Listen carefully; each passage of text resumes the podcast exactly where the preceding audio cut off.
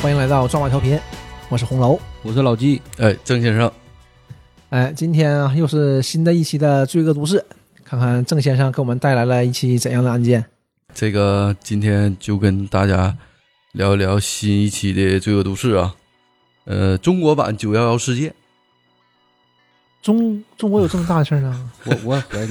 反正这噱头起的挺大。中国幺幺零呗，一月十一号，一月十号啊，九月十一号 啊，九月十一号的时间啊，嗯、发生这么在个九幺幺事是件啊不太大啊。啊，呃，这个中国版九幺幺事件呢，我先简单给大家概括一下啊，是湖南两个村子第一场械斗。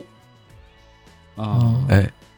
听起来能听血腥啊！哎，这两个村子的械斗啊，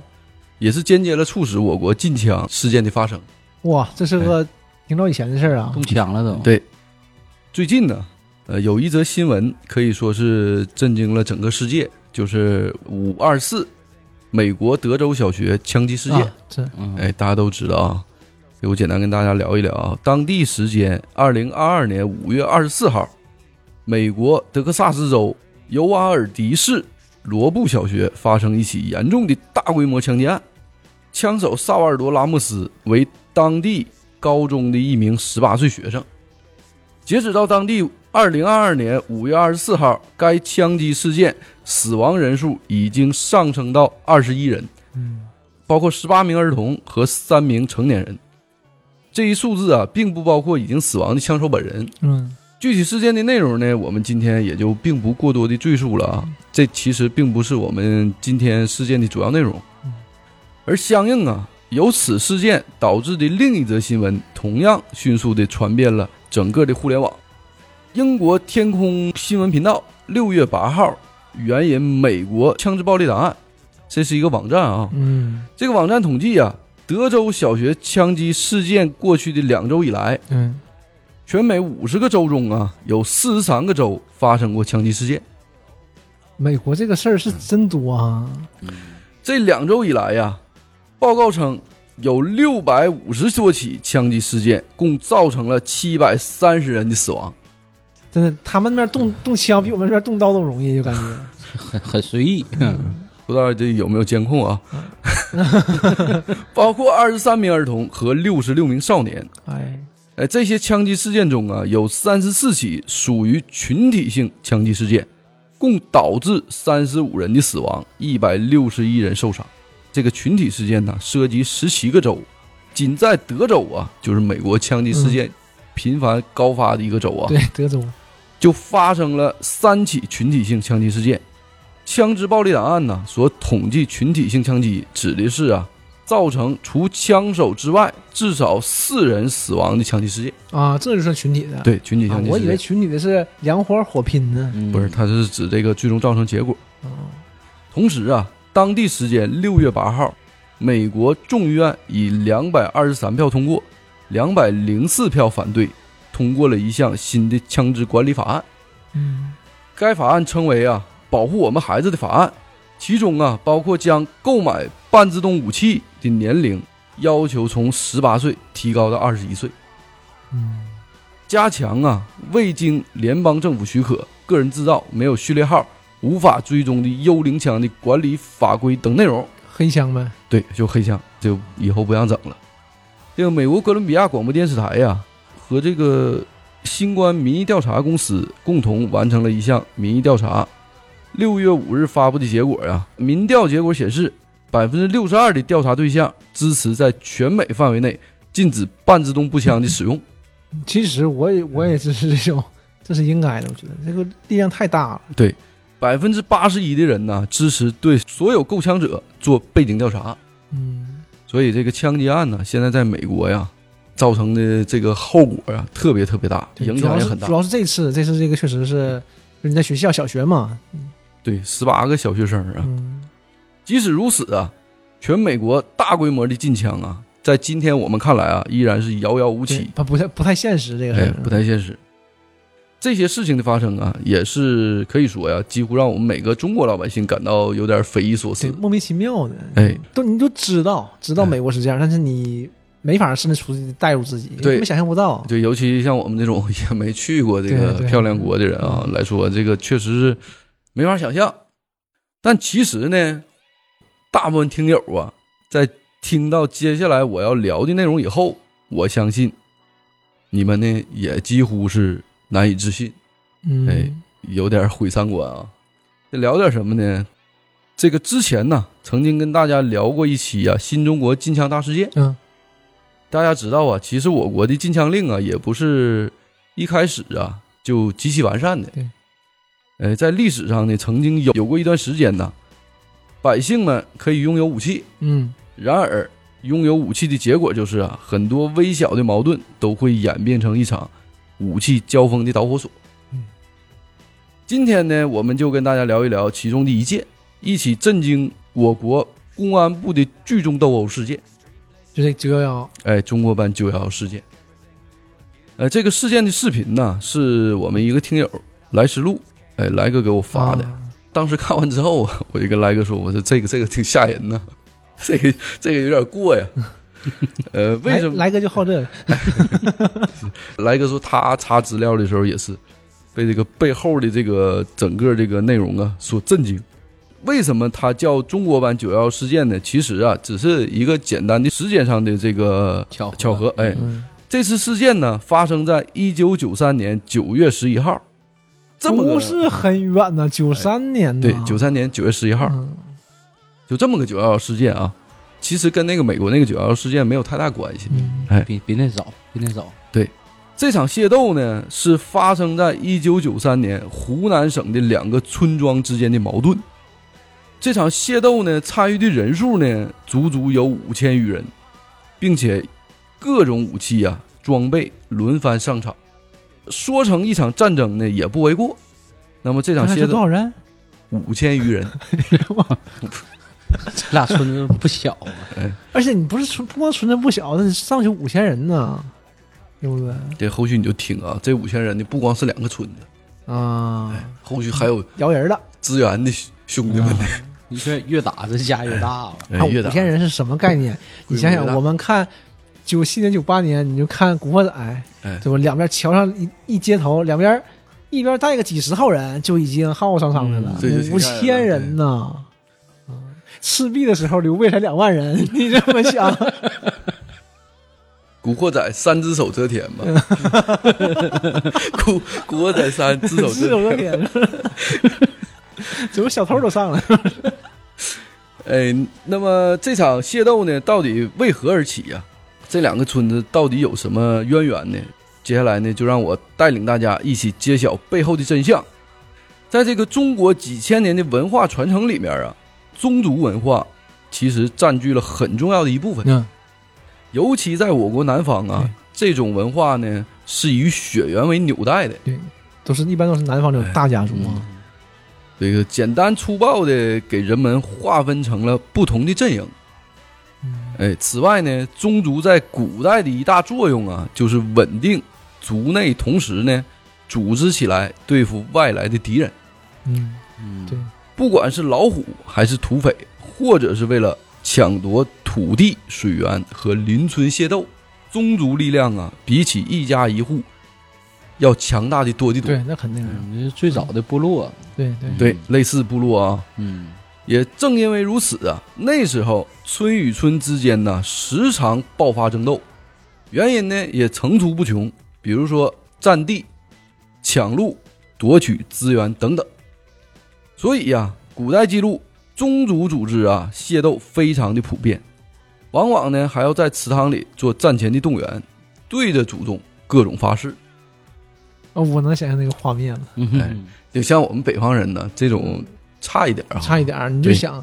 一整一提什么家谱，人家家谱料长，多多往下传。嗯，我家是没有的，反正 我也是我也想不到的， 那嗯是个什么情况？对这个南方多一点儿嘛。嗯嗯，尤其到年节前一阵，我看这个新闻，苏炳添嗯回这个老家去祭祖去了，嗯？说他是苏轼的第十九代传人。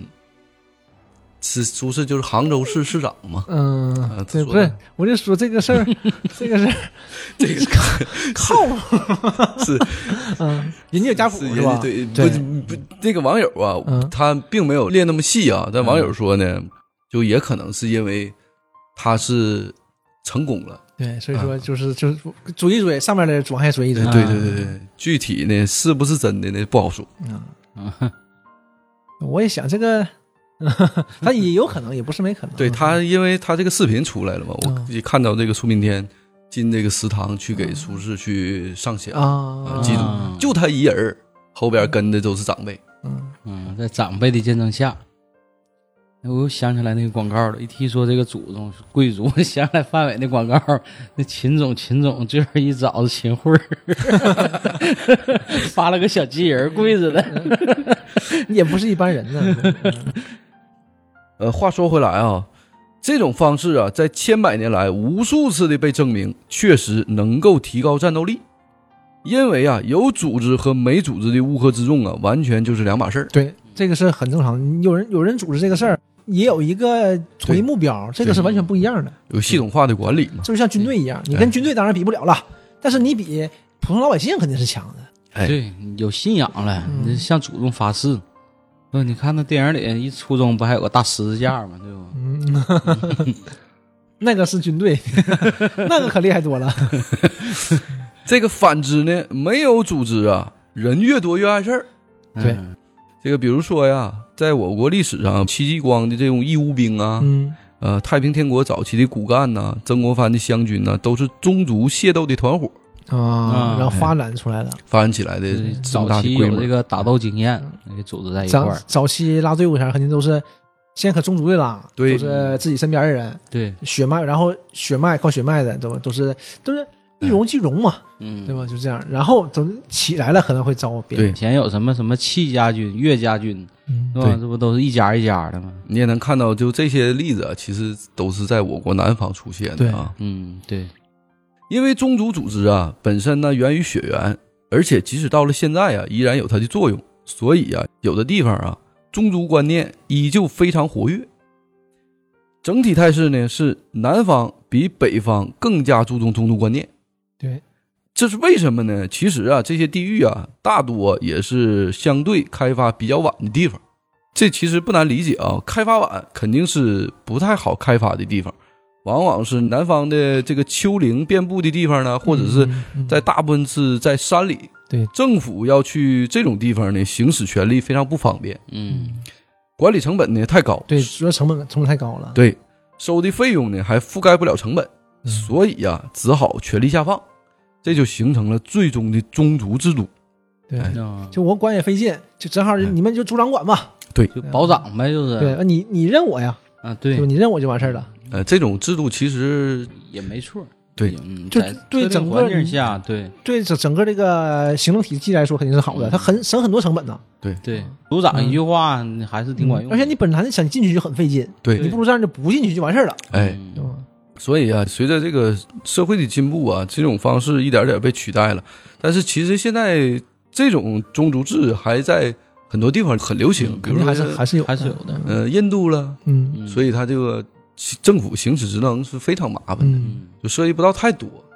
它这个权力下放啊，很多都是这个族长自己说的算。嗯而且这种小团体，嗯就是这也不是特别小的一个团体，你想，你说以国家机器来弄它的话，肯定没问题，嗯对但是你这个损失合不合得上，对嗯，对吧？你玩玩给他打得稀里巴烂，也没反抗，也没也不是就是就是破坏国家那种，对就是这个没有意义。对嗯，嗯你像以前我们看那种缉毒片儿，那个那个不就是吗？你这种东西是不行的。对对，这你种要坏事是儿不行对你要是普通的，比如说你就不想进步，嗯对吧？你发展的慢，我你就耕地，你不你也不参加就是其他的东西，啊对吧？不不做贸易，那我就劝说你，但是不行，那也就不行了，对再想别的办法。对哎吧你不违法，啊其实就无所谓。所以就这个宗族制度啊，就跟大家聊到这儿啊，就解释的比较清楚了。接下来我们就聊回正题。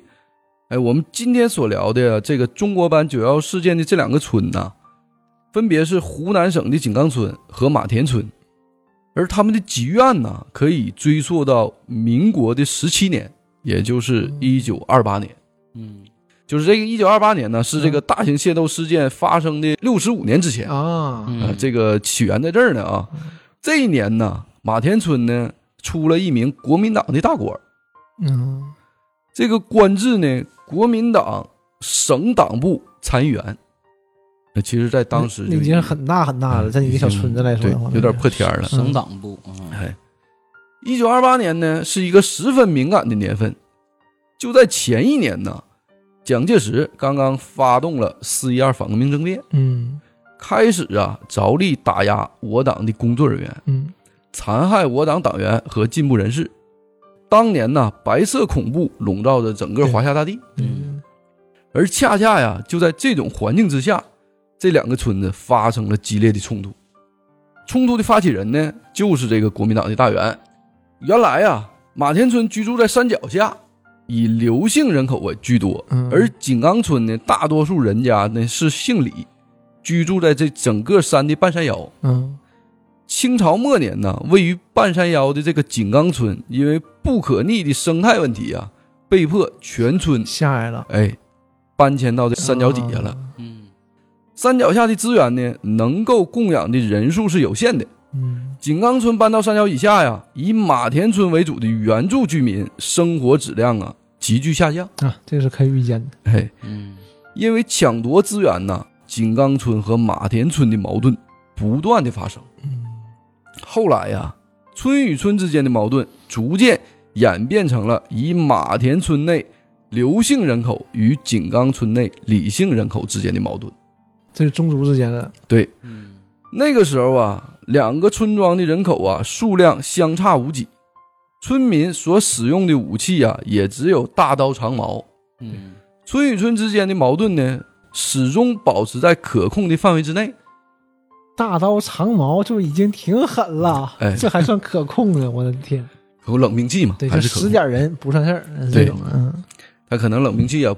不是那么快速的致对死。对对哎，嗯但是啊，两个村庄之间的平衡啊，因为马田村国民党大员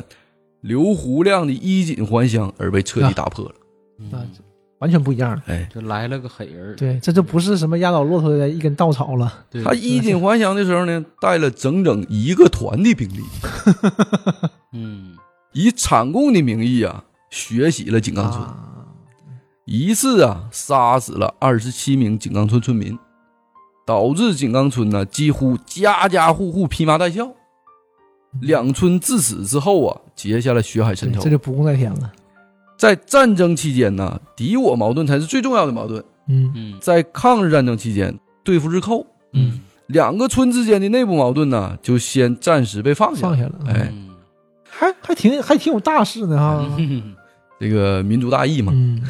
随着抗日战争和解放战争我党的胜利啊，于是乎曾经的仇怨呢又被彻底的翻出来了，嗯也就是说矛盾再次升级了升。了，新中国成立以后啊，有关部门也清楚两个村子矛盾呢由来已久，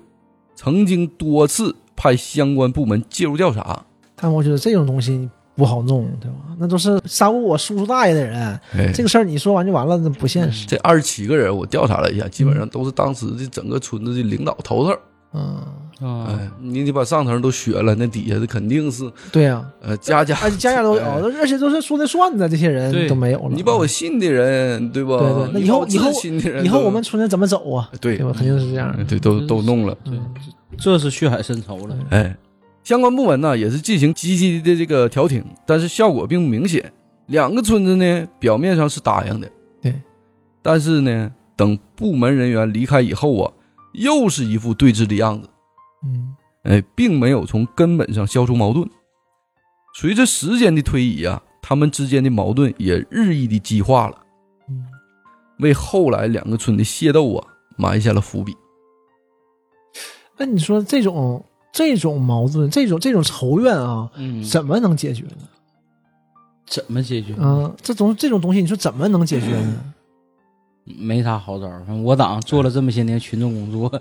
依然很多地方儿对对吧也没法调和这个事儿嗯啊。上一代的仇怨，你也不能说的把他这一代人的这些领村里的头头脑脑再给杀了啊。那没有意义啊！你把他杀了，他的下一辈儿也不会就觉得平了，嗯对呀可能，不可哦对能啊吧？不可能，冤冤相报嘛，何时了？但是那你但是你怎么了呢？你不冤冤相报又怎么能了这个事儿呢？我确实就是，嗯，不好了这个事儿，除非两边这个这个这个组长，对吧？这咱说大意一点儿，把这个事儿呢压下来，但是这个种子始终在。嗯对我觉得就是这种，嗯就是因为最近看进击巨人嘛，啊就想这个事儿，就这种事儿你怎么解决呢？你这个仇恨嗯你你没法消除啊，难道一定要以一族被灭灭没？这有才点行也吗有点像这个武侠小说，嗯，嗯，那你想北方草大草原上，那咱说那成吉思汗那不也是一族灭一族，一个部落灭一个部落，，对对呀、所以但是嗯最后剩一个铁木真，他不还反抗，再给人屠了吗？就这个事儿，千百年也没法儿没法整。你看武侠小说派派之间给我师傅杀了，我得跟你一辈子为仇。对呀、啊，就嗯这没法一辈子评没法对评。嗯所以说就是嗯我就想这种事儿啊，这种就是战争嘛，就是在这这个种对你这种仇怨怎么能解决呀、我对，就那我你不太看理什解，么约旦河西岸这些年不也打来打去的吗？那还那还关乎信仰的那个对呀 更严重了。更严重了这事儿。和谈还持续多少年呢？嗯，你只能说一时的稳定，但是这个很难。这个事情的冲突啊，发生在一九九三年三月二号，嗯马田村的村民呐、为了闹事儿，竟然将这个井冈村的一家加工厂啊给砸了。寻衅滋事呗，就是是吧？哦对，嗯而这个加工厂啊，是井冈村村民呐、好不容易投入大量的时间和精力才办好的。你想，一九九三年正是这个对嗯好时候呢，好时候哎，对，如今呢，好不容易能够慢慢的盈利了，嗯，结果被彻底砸的啥都不剩了。这场争端呢，直接让工厂损失了上万元的利益，员工呢也只能歇业在家。当地公安部门呢听说后，便到场来调解双方的矛盾。最后的结果呢，是马田村向井冈村赔偿经济损失。对，那是很那是肯定 的。但是呢，问题就出现在这儿啊，马田村一拖再拖，最后不给呢钱，最后呢不给钱，井冈村呢也没将损失要回来。啊，那更来气了。哎怒火中烧的井冈村村民呐、义愤填膺的抄起家伙就冲到了马田村，把这个街区里的这个沿街的铺面呐、停在一旁的车辆砸个精光，造成了三千多块钱的财产损失。当然，就在那个年代啊，一块钱可能是一个月的工资，哎，嗯三千多块钱呢，已经可以称得上经济损失中的巨额经济损失了。嗯，九三年嘛，所以场面呢越闹越大。本来不过是几十个人的小规模斗殴，嗯，最终呢就演变成了四百多人的混战。太狠了，没怎么样呢，就四四百个人， 就一边儿差不多有二百人。对，这是哇其实这是非常小规模的战斗啊，对于这对我有整整整你个世想，界来要说是以啊、后，因为那个时候嘛，就是村与村之间这个公路肯定都不是很宽的，啊对，就这个肯定堵满了，互相打呀，整条街在打仗，对肯定是这就样这个的场啊面，你整条想街想在打仗，这个嗯，真是从马路一直打到胡同里头，这个所有有过恩怨的村民呐，都加入了战斗，不为别的，就为了简单的两个字儿泄愤。对嗯置气嘛，其实就是啊，一口这口气，我操，你压多长时间了？公安人员呢也是迅速的赶到现场，看到的呢是完全失去理智的人呢，乌泱乌泱的挤在一起，车、店铺全部一片狼藉。啊，这现在还是那个马田村主场呢，是吗？对，还是在马田村呢。嗯，在谁家打肯定祸谁家呀。啊，对呀、那就更放，你更放开，随便打了，嗯来五六个公安民警。然后一看，面对着面对着四百人的扭打，我你很 无力。很无力，很无力。你你你说你怎么整这个事儿，对不？啊，嗯，这个两个村子的冲突啊，最终也是在当地公安机关的治理之下呀，得到了暂时的安宁。嗯，嗯还是接下很来还是有办法的哈，哎慢慢的呗。直到啊，一九九三年八月九号，事情再次升级了。哎，这是过了几天？过了六个月，哎呦，六哎，过了五个月，啊，中国湖南永兴县马田村内啊，有一个村民叫刘方南，嗯他从这个工作岗位的钢厂啊下班回家以后，在路上被一群整日惹是生非的井冈村李姓的村民呐给拦住了。嗯，几番争执之下呀，刘方南被李姓井冈村的村民呐一顿毒打，寻衅滋事，哎，换人了，换换伙了，这回压到了这个运煤的铁轨上。嗯，其中一名啊，李姓井冈村的村民呢，高高抡起了一柄十多磅重的大铁锤，卖力地砸向刘方南的大腿。嗯啊，哎呦我操，当时啊，这个刘方南呢就昏死过去了。而熊熊的这个井冈村村民呢，见状之后，马上就纷纷作鸟兽散了，嗯就跑了，嗯，把这个昏死过去的刘方就南在呢，铁轨上啊，呃，扔在铁轨上，自生自灭。后来呀，这个刘方南被本村的村民救回去以后啊，啊，还行，哎还行，还行，嗯我 还行，哎，这个整个大腿呀也算彻底废了。对，嗯那是肯定，肯定这个虾很厉害嗯哎，一只被刀砍伤的手啊，也彻底的没了力量，哎，哎呦，嗯，这个筋筋肯被定，断了。嗯筋肯定砍断了，当时这个刘方南呢，才二十出头，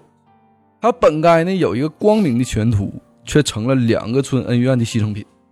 这个对于马田村来说呀，嗯，一名刘姓族人被打伤，其他刘姓族人呢，也趁着这个井冈村内的李姓村民落单的时候啊，也是施以毒手报复。报复了，对，开始报复，谁落单打谁，哎这典型抓舌头嘛，是不 是对，哎，这个两个村子就开始了啊。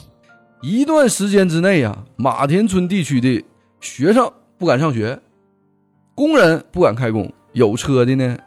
不敢开车上路。嗯你想想当时环境，哇，这个时候对，已经是多 多么恐怖！ 就已经是战争 了，两个村之间是战略状态，你不觉得嗯吗？这种坚壁清野了，已经，针对整个特殊状况啊，当地县级领导啊派遣这个治安整顿小组，在一九九三年八月十六日进驻了马田镇。嗯，当晚，马田村村内的板头帮的头目刘志强顶风作案，打伤了井冈村两名村民。从派出所呢获释仅仅一个小时之后，啊，他再次集结人员，打伤了一名井冈村的村民。真是狠顶呐，顶风作案对，穷凶极恶呀，这边做工作，这边开打，嗯，逮进去之后出来还打完说你行了，差不多得了啊，嗯，出出来来还还打，接着，哎呦，我真是啊，冤冤相报何时了啊！一九九三年九月十一号凌晨五点，马田村村民刘有义装上一箱啊，整整这个三百多公斤的猪油，嗯他要到城里去卖钱。嗯，谁知道啊？他走到半路上的时候，恰巧遇上了井冈村的村民。嗯，他除了被毒打一顿之外呀、这个要卖钱的这个三百多斤的猪油也彻底的被井冈村村民抢抢走了。嗯，嗯，这个刘有义啊，气不过，他跑回族内呢，请族长为他讨回公道。嗯，上午七点呢，马田村村内架起了大炮，嗯嗯，我 去，这个炮口对着的方向啊，正是井冈村。我去，怎么还有战这玩意儿？争，还有这玩意儿？怎么？随着两声炮响，马田村的村民冲进李祖信、李四军在马田镇的两家门店，啊，打砸一番之后，抢走了所有的货物。这怎么还还敢做对外贸易呢？这要我我早就关门了，我反正也不容易，可能是，应该是没合计，他应该是在镇上做生意的，嗯没合计能打到镇上来。嗯，他们这个之前肯定是有调查的嗯啊，这个你你你这个村子里谁干哈，他应该都他们应该对，摸肯的定都，很而且很都细。都这么熟了，肯定对，嗯互相都了解，知道嗯那一个村住的，这上镇上打去，对，这个井冈村村委主任呢，听到李祖信之女带回来的消息以后啊，非常气愤，马上就说呀，立刻全力反击。炮架 上，上午八点，几百名井冈村的村民呢，配上真枪实弹，杀气腾腾的封锁要道，占据制高点。村里呢，架起了数门大炮，对向马田村。我这这什么村儿啥都有呢，我 去啊有枪有炮的，哎，这个精彩的地方来了啊！哎呦我去，这太宽 了，哎，这个马田村呢，也是紧跟其后那，肯定人有早有准备啊， 哎，立即进入战时状态。上午八点半，整个马田镇的电影院、供销社、镇派出所、交通要塞等地等高点呢，都被筑成了掩体，共架起九十五门火炮，战争呢一触即发。我吓人了，我靠，这而且这是一九九三年呢，怎哎么怎么嗯哇整得像保家卫 国似的，战争打响的一一定是有第一枪的啊！这不算为国，那肯定是保家呀，嗯对，所以也，嗯哎呦我去，当然了，我们今天聊起这些事儿啊，肯定不清楚谁开的第一枪。嗯，两个村子的战斗啊，就陆陆续续的展开了。随着不断的交火，第一名伤者的出现，第一名死者的出现，双方的怒火呀，也彻底的被激发出来了。嗯，马田村内呢，由组长牵头，懂军事、参加过战争的老兵组成战斗指挥部，指挥全村采用“三三制”步兵战术，三个人为一组迂回突进。嗯我我的的妈呀天呐，嗯这是有经受过军事训练的，这是，我看到这个时候啊，我就不明白这个三三制步兵战术什么意思啊。我查了一下啊，这个三三制步兵战术啊，以班为单位，分成三个战斗小组，每个战斗小组呢为三个人，为便于相互的呼应啊，嗯一般排成三个梯队，嗯嗯三人战斗小组啊呈三角形进攻队形，每名士兵呢分工明确，进攻、掩护和支援。嗯，完一步一步往前走，一步一步走。对，嗯嗯班长、副班长、组长各带一个战斗小组行动。战斗小组进攻时呢，两名士兵在前，组长在后，呈三角形队形。三个战斗小组呢组成一个战斗班，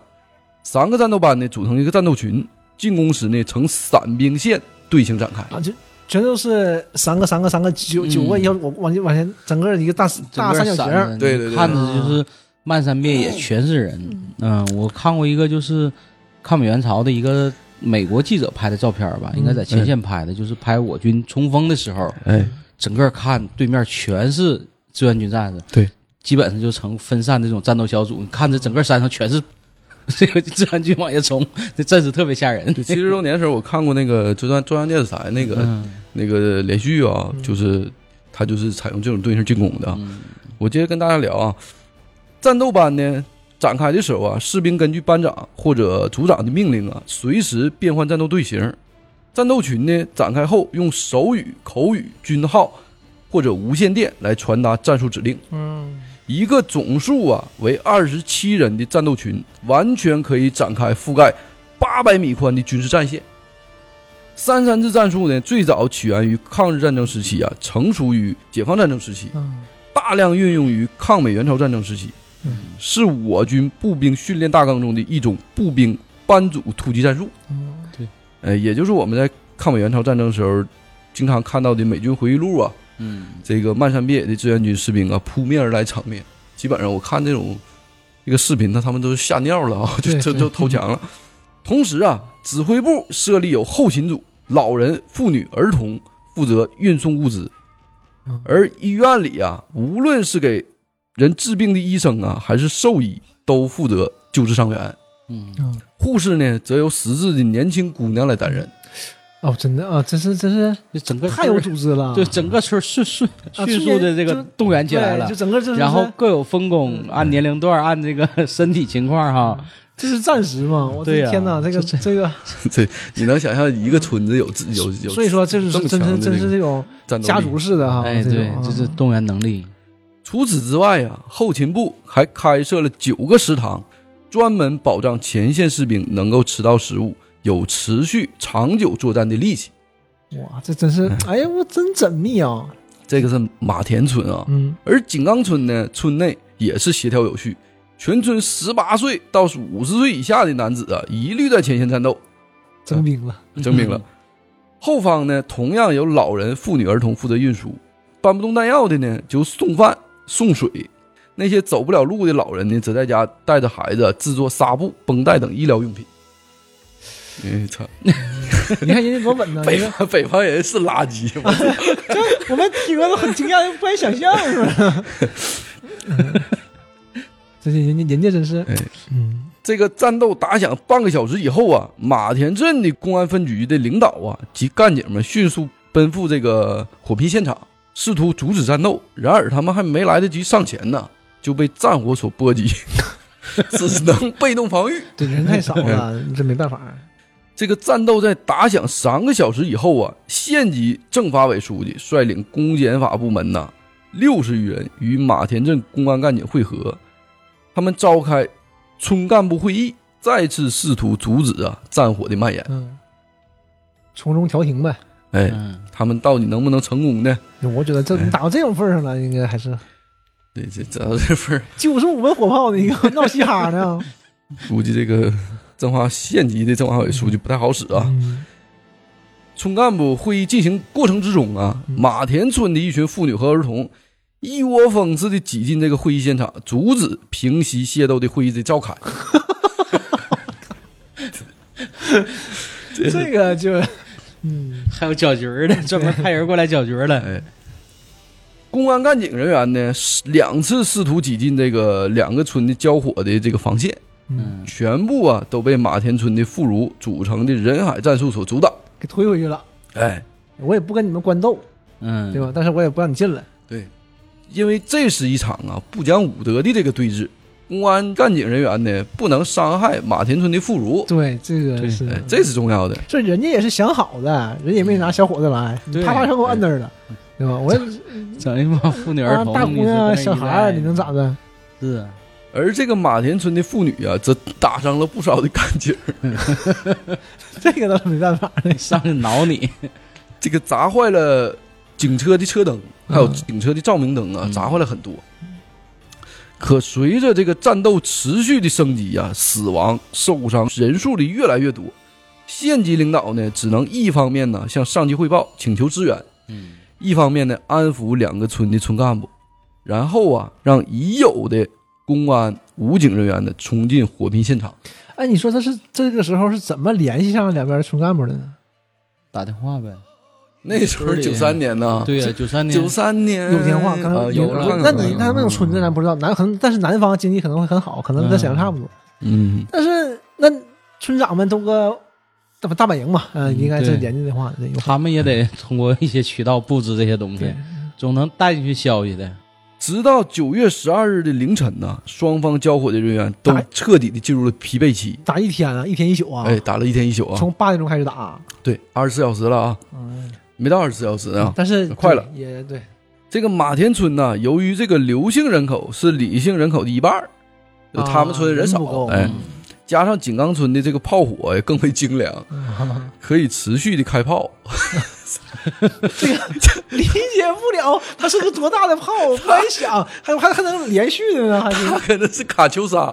一 看，唰唰唰唰火箭筒啊，覆哎盖那啊，你不能，那你这个这个阵子就没有 估计了。也就那土炮呗，土炮连续开，可能是人家更精良，要不可能过热就不行了。 对对，对那连打几发可能就太他热可能了。苏联解体的时候，他进了一个卡，进了一批卡秋莎。那就碾压了呗。哎，呃，这个马田村呢，他们处于弱势的一方。嗯，哎，马田村的村干部一合计啊，不如这个听这个县委的意见，啊，先行呢答应了调停。对弱势一方讲和了，嗯，哎，他说呀、答应调停之后啊，等待时机再拿下井冈村。 太他妈狗了，这帮人 于是啊，马田村先一步的、啊、统一和谈。另一方面呢，井冈村的内部呢也进行了激烈的讨论。他们虽然呢在前期取得了一定的优势，可精良的弹药啊已经几乎用完了。若战斗啊持续下去，鹿死谁手啊还说不准呢。嗯，现在有优势，可能和谈呢，可能也是呃对要的东西能多一点儿。对我觉得也就嗯这是连这样发的，他也费费弹药， 打的也快呀。 于是啊，这个井冈村也同意和谈了。嗯，这个县委领导啊，终于松了口气啊，以为此次械斗呢到到此就结束了，谁也没想到啊，短暂的和平中隐藏着更大的危机。这才几百人 儿，哎，才我我真嚣张，这个马田村呢与井冈村火拼的消息啊，在一天之内啊传遍了附近的商县，几千名的刘姓村民呐，从七个乡、三十三个村庄连夜携带几十门的土炮、几百公斤的炸药，赶赴到了马田村的战争现场。感觉像淮海战场了。呃这个谢缓谢兵之计呀，这这是啊边开，始口号放出去，声势造出来了，然后摇人了吗摇人了，我去，百团大战呢，你这是啊这个马田村的村长呢更有意思啊，设宴九十五桌来款待支援的这个刘姓村民，对，没毛病，人家是来玩命的，对呀，并许诺呢每人每天发放四十块钱的补贴。嗯，他们村里挺有钱啊挺，有嗯钱，杀死一个井冈村村民奖励一点五万元哎呦，这个哎，呃，但是这个有问题啊，这你是干什么呢？啊，这能不能播？ 那应该都是历史了嘛，呃，这个打伤一个井冈村村民呢，奖励一千元。嗯，一时之间呢，原本这个寡不敌众的马田村村民呢，士气大振。那完全不一样了，战力呢也瞬间高出井冈村一大截儿，而且人也多呀，是。几千 名。你几百人的械斗一下子变成几千人战争了，那我操他那他们村儿是好多人都已经是搬到别地方了，对，就是嗯，那个繁衍开了嘛，对这这很正常的，就是一九九三年九月十二号的上午啊，几十名马田村的村民呐、溜进附近煤矿的炸药库，抢到了四百六十公斤的炸药，两千七百多枚的雷管，还有一千五百米的导火索。那你这就已经算是抢国家的了，对呀、这个不太好啊。嗯，武器装备得到了补充以后啊，马田村单方面撕毁了前一天答应的停战协定， 脆弱的和平条约就维持了就维持半天，可能也就啊，维持你维持了没多长时间啊，率先向井冈村开火。井冈村呢，由于人员呢、武器没有得到太大的补充 对，，而且都睡觉呢，哎，休息吧。战力不足，由前一天的进攻状态啊嗯转为防守状态。嗯，可是啊，双方战力差距过大呀。井冈村在一个小时之内丢掉了四个阵地，第一条防线很快的溃败，嗯最后啊只能退守到第二道防线。这真这么严密吗？这么做的这么战略部署这么好吗？射了几那哦道我防，完全不敢防线呢。想，我去这个第二道防线呢，就是井冈村的村内啊，啊！村民们已经做好了准备，以五百条性命的代价呀，拼死一搏，这兵临城下了，巷战了。嗯，巷战那就是绝地失手啊啊！，现在那就是拼刺刀了，是不是？嗯，情况危急呀、县委县政府再一次联系两个村的村干部协商停战，在县委领导的一番艰苦的劝说之下呀，两个村的村干部啊也算勉强的同意在下午四点彻底停战。嗯可四点一过呀，杀红了眼的两个村的村民呢，仍在全面战斗。啊，井冈村呢面临全线的溃败。嗯一旦井冈村的防线溃败呀、马田村的村民冲进村里呀、那就不好说哎哦喽。那么留守在井冈村村内的老人、妇女、儿童，对，那就不好说了。 可能极有可能啊遭遇屠杀。危急关头啊，国家公安部下达平息械斗的命令后，省委方面派出了一千多名公安、武警人员以及两架武装直升机，赶到了马田村与井冈村的交火现场。嗯，那你这就不一哎样了，你这 这这，对吧？国家力量介入，对，哎这就不一样了。在一千多名武警人员的誓死捍卫之下呀，与武装直升机的武力威慑之下，一场持续波及了五千多人、持续时间三十四小时的大规模宗族械斗，终于得以平息。这个械斗就结束了啊！最后就跟大家聊一聊啊，武警官兵们呢不顾生命安全呢，拼命全力阻止了马田村和井冈村的流血事件的发生。本应啊得到两村的村民的感谢。嗯，可是啊，在械斗平息之后，在宗族势力的压迫之下，许多人呢不仅不感激武警官兵的帮助，反而啊为从前线厮杀回来的各村村民接风洗尘，举办了极其隆重的欢迎仪式。呃，这个东西，毕竟他其实他们这种宗族就是一个小的政治政治团体了，哎对嗯呀，其实他他也是有纲领的，嗯就相当于咱说不好听的，就相当于是两个政治集团嗯被一个宗主国嗯叫停了，其实就相当于这样而已。对哎，那我那些人厮杀前面的将士们都是都是自对己呀纯亲人呢，他也是为我们，那对回来了，这倒也也 也也无可厚非，反正这个事儿是只各站各角度不同呗。对，嗯因为这个马田村呢、井冈村的宗族械斗事件的影响极其恶劣，武警、公安人员呢势必要把这个械斗的主犯呢抓捕归案，对，给当地受灾的百姓啊一个交代。嗯，可令人心痛的是啊，两村的村民呢不仅不配合公安人员的抓捕行动，反而堂而皇之让妇孺在白天轮流站岗放哨，这给啊记得武警啊、公安人员的抓捕行动造成了极大的干扰。嗯，哎，那都是都是村里面的骨干力量，对是，吧？这个肯定是肯定是不不不想被被被让你抓走的。嗯，从此次械斗中啊，能够发现禁锢中国几千年的这个封建宗族势力啊，仍在很多地区所扎根。嗯，哎根深蒂固啊，这个是。对，所以啊，此次事件之后，我国便颁布了禁枪令，明令禁止人民群众持枪，更不允许私自研制武器装备。对，所以啊，禁枪啊、严打呀、其实它并不是由某一次或者某一件事情所引发的，量变导哎致质变，对，嗯，而是由多个恶劣事件的发生所导致的。这次这个我这是作为一个北方人，可能是或者是嗯就是这种、像我这种没见过世面的，就没法想象。对，你只能从一些战争影视作品中对嗯能你这感觉就是出来战争啊！我的天啊！对嗯呀，而且你这是有啊现代化热武器的，这个这个很可怕的。你要真是怎么刚才说那种大刀长矛，嗯，你你都打不开，你知道对吗？对就不会有这么这这么而严且重的这问题。里头它也是有一些军事训练、军事指导在里嗯边儿。那他他是有这个参加过老三战争的，对，所以说他整个这些人全给组织动员起来了，这个太可怕了。就说这个力量嘛，你掌握在一个合理或者是一个正确的一个情况下，它能有一些积极作用，但是用在一些这种环境下，这个就非常不好。很难的，你这个力量过大的时候，你这个人心就变了。对，那个时候你想想啊，互相打斗，这些历代的这些仇恨积压在一块儿，哎这个仇恨的种子太深了。互相之间打，就你砍他一刀，砍一会儿累了，你歇一歇，喘口气儿，你合计合计，我这图什么呢？对可能就算了。嗯你咣一枪，你打几下还没累呢，而且你你发现你兄弟已经没了，对啊呀、那就这放不下呀，这个事儿。嗯脑袋一热就冲，对，对呀啊而且很快就完事儿了啊。嗯你就像第个，一个似的，给他拿大锤给腿砸折了，给手砍了，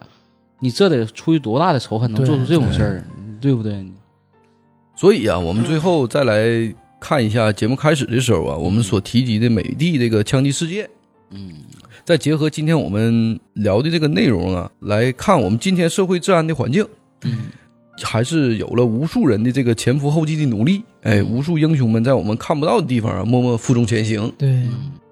我们才有了今天呢，可以在这个夏天的夜晚呢，吹着这个凉风啊，嗯放心的走在这个街道上，而不用担心呢，会不会有人突然间拿着枪冲出来，出现在我们面前，对我们的人身安全造成了不可改变的这种侵犯。对，哎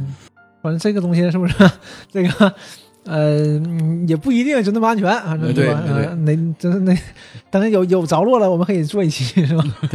当然，这个社会的发展和进步呢，也必然会导致一些这个黑暗面的这个产生，比如最近这个唐山打人事件呢。对， 我就想说这个事儿啊。呃，我们这个听友也是这个想让我们聊一聊这个事儿啊。其实这个事儿啊，或者说如何看待这个事儿的啊，其实这个事儿我感觉就没什么可说的啊。这这其实这有啥可说？虽然这是我个人的观点啊，但我我认为也可以代表我们的观点啊，就是这个没啥可聊，就顶个判呗。同时就继续再挖一挖，看有没有相关联的案件、相关联的人员，嗯，是不是？如果如果这个这个事儿就全部告一告一段落了，咱们再看一下有没有值得聊的。对你这种对黑恶势力就这点事儿，对吧？你现在就没什么可聊，就顶个判呗。对，哎对那个这个事儿是肯定顶格判的，这个这个没有什么争议。这个嗯包括你相关联人员就一起判了就完了，对给这个扫黑除恶这些漏网之鱼啊，对，呃，这帮做事没有底线这帮臭鱼烂虾们就敲敲警钟，对哎而且我觉得啊，至至少短期内，全国各地你这个夏天会过得非常安全，对嗯这是肯定的。对，嗯，这个后半夜大家就可劲儿整了哈，嗯，对， 串儿撸起来。对嗯，哎，这个今天这节目啊，就基本上就跟大家聊这些吧，好啊以后要有什么好的案件呐、好的这个曲折的这个故事啊，大家就可以继续发给我们啊嗯，，就是好私聊郑先生。嗯或者私聊老纪也可以，好，这种东西不用发给我， 哎呀，女听友可以加给哎我，呀， 好，今天到这吧，好。拜拜。拜拜。